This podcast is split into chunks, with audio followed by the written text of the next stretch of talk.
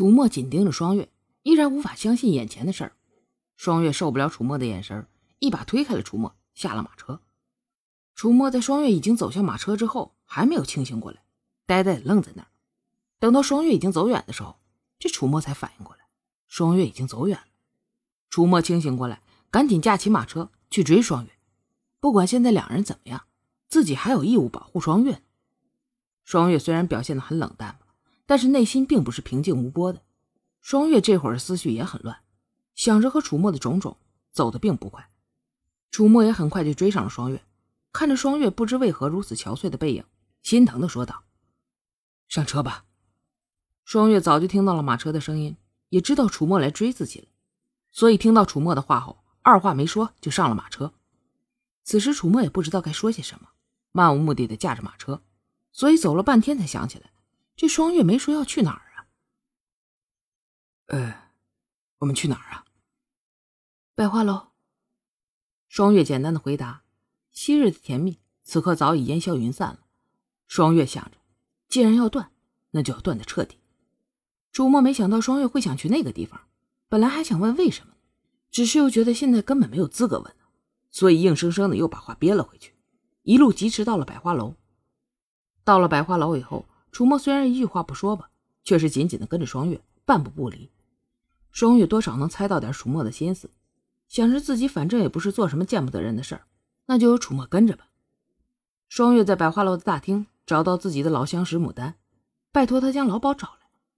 这会儿老鸨可没有想到会有人来找自己，边走边说：“这会儿。”谁找我呀？因为老鸨离得并不远，很快就看到了双月，立马谄媚的说道：“哎呀，这不是双月吗？你现在发达了，攀上了一个王爷，恭喜恭喜了！哪里的话，这不是妈妈调教的好吗？”双月还是有需要老鸨帮忙的地方，所以和老鸨很客气的说着：“呀，这我可不敢当啊！您现在可是贵人了。”老鸨和双月寒暄着，这老鸨是什么人？那是个人精，什么人没见过，所以他知道今儿个双月来找他一定有事儿，只是双月不说，他也就不问。哦，妈妈，不知道杏儿现在怎么样了？双月提起原来在百花楼照顾自己的小丫头，双月本来打算自己离开百花楼的时候把她带走的，只是后来发生了诸多变故。不过双月是不会不管她的。啊，杏儿啊，现在在后院烧火呢。老鸨没想到。这双月会惦记那个小丫头，那麻烦妈妈帮我再照顾杏儿一段时间，过几天我就把她接走。双月说着话，拿出一张银票塞在老鸨手里。哎，双月，你说的这什么话呀？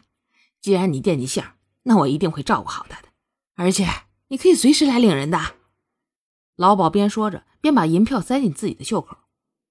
哦，还有一件事，想请妈妈帮个忙。双月突然间靠近老鸨，小声的耳语。老鸨听着双月的话，心想：“我就知道你还有别的事儿，不可能只为一个小丫头来找我。”老鸨笑着说：“ 什么事儿？只要妈妈能做到的，一定帮忙。”呃，是这样的，妈妈，你应该也知道，这王爷啊不好伺候，我担心王爷喜新厌旧了，到时候我被冷落了，所以想拜托妈妈帮我找几个伶俐漂亮的姐妹，也能帮我一起拴住王爷的心呢。